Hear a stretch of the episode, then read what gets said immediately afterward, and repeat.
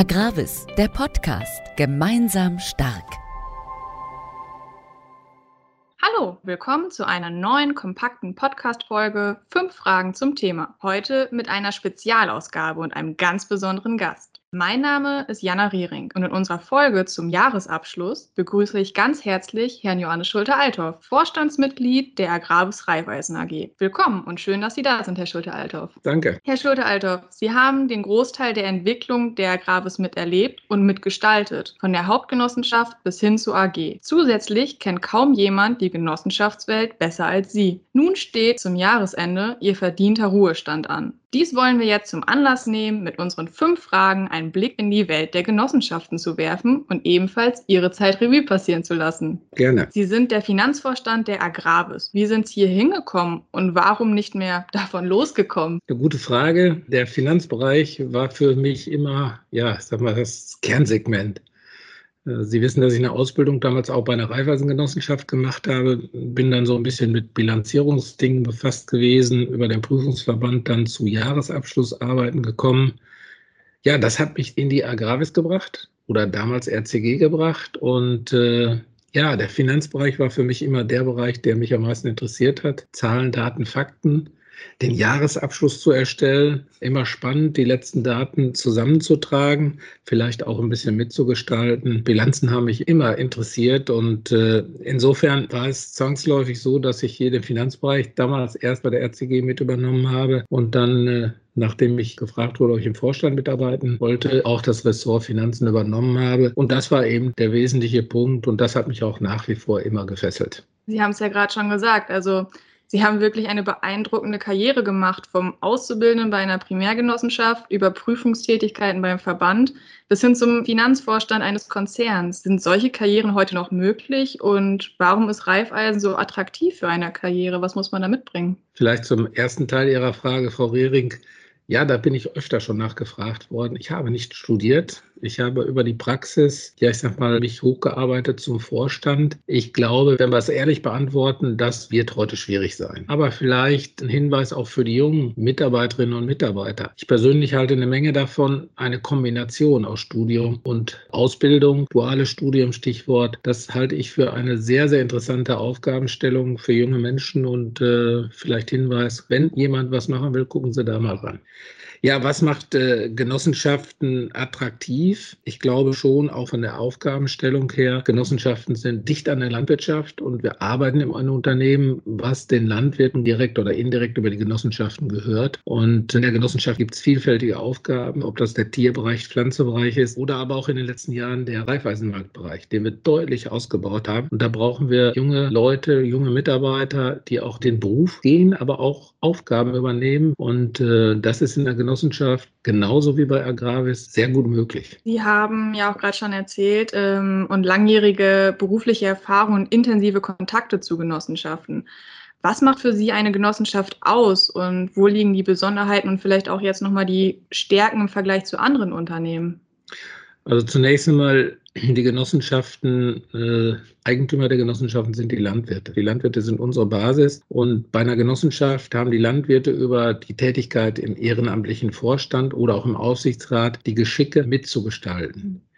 Der Landhandel ist in Ordnung, Konkurrenz belebt das Geschäft, will ich auch so deutlich sagen, aber wir haben mehr Möglichkeiten, hier in der Genossenschaft die Dinge mitzugestalten. Die Genossenschaften sind darüber hinaus im Regelfall sehr eigenkapitalstark und auch sicher. Wenn der Landwirt das Getreide abliefert, dann hat er auch die Möglichkeit und Klarheit, dass das Geld auch kommt. Das ist äh, ganz wichtig. Und der dritte Punkt, der vielleicht auch noch zu nennen ist, die Genossenschaften sind im ländlichen Raum tätig. Das heißt also, Landwirtschaft ist ein Fokus, aber auch der Einzelhandel, unsere Reifeisenmärkte eine Riesenmöglichkeit für die Bevölkerung in der ländlichen Region, auch diese Dinge zu nutzen, die der Landwirt für seinen Betrieb nutzt, aber die der Endverbraucher für seinen Garten, für sein Haustier nutzen kann hochinteressant. Und dann kommen wir auch schon direkt zur nächsten Frage. Anders betrachtet, was ist denn Ihre prägnanteste oder auch unterhaltsamste Erfahrung in Bezug mit einer Genossenschaft? Das ist eine schwierige Frage, Frau Rehring, aber ich will versuchen,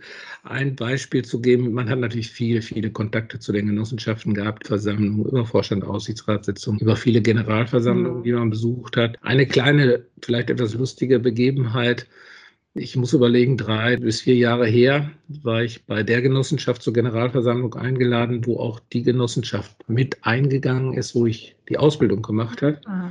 Und äh, nach der Versammlung winkte ein älterer Herr, ein Landwirt, bin ich da hingegangen und äh, so wie das früher war, den kannte ich aus der Ausbildungszeit. Mhm. war natürlich auch jetzt schon deutlich älter.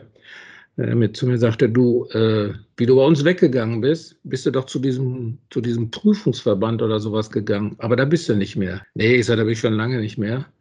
Ich sage, ich bin heute bei der Agravis. Was ist das denn, sagt er zu mir. Ja, ich sage, das ist äh, die Hauptgenossenschaft. Ach so, sagt er zu mir, dann bist du immer noch bei der WCG.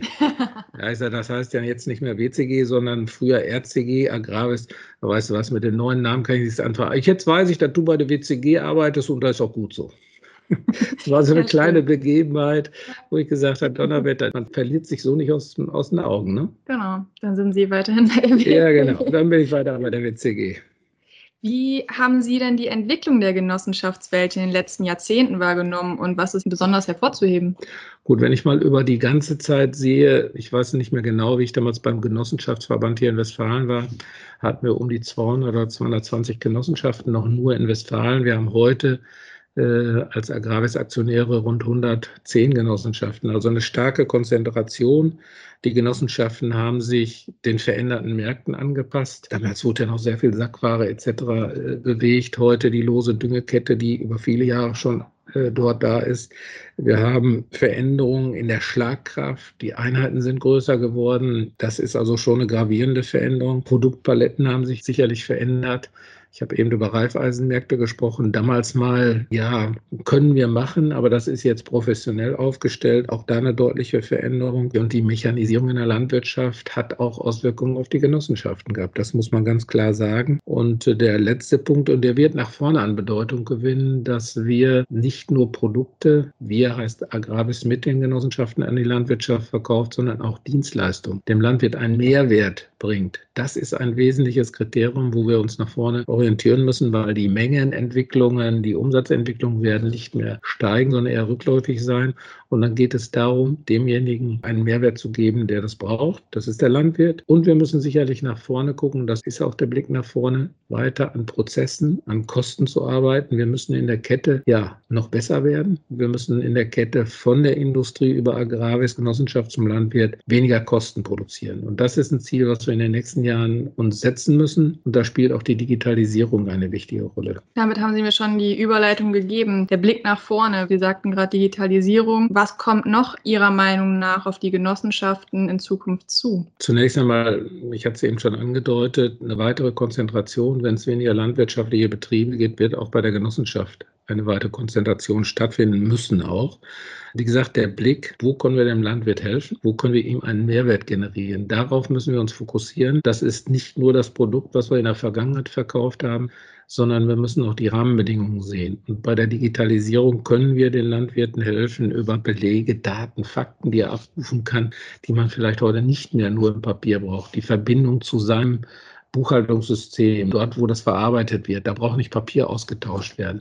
Da können wir Kosten sparen. Darüber hinaus ist der Landwirt natürlich heute über Handy, über iPad jederzeit äh, kurzfristig in der Lage, äh, Dinge abzufragen. Und wie kriegen wir das optimal miteinander verbunden? Da liegt eine Riesenchance drin und die sollten wir nutzen. Und die können wir nur in der Kette Agraris Genossenschaft Landwirt nutzen. Das ist wichtig. Und da sind wir jetzt auch schon dann bei der letzten Frage angekommen. Wie bleiben Sie denn dem Reifeisenverbund und somit der Genossenschaft Welt zukünftig treu und worauf freuen Sie sich am meisten in Ihrem Ruhestand, Herr Schulterhalter? Ja, fangen wir erst mit dem ersten Teil an. Ich bin natürlich Mitglied einer Genossenschaft, so wie das sein muss. Äh, bin auch dort Kunde, bin Aktionär bei der Agravis, werde ich auch nach vorne bleiben und äh, auch Kunde im Reifeisenmarkt. Regelmäßig für den Garten Produkte zu kaufen oder ja, mit meinen Enkelkindern irgendwelche Spielzeug oder Kaninchen haben wir schon gekauft. Also als Kunde werde ich sicherlich der Reifeisenwelt erhalten bleiben.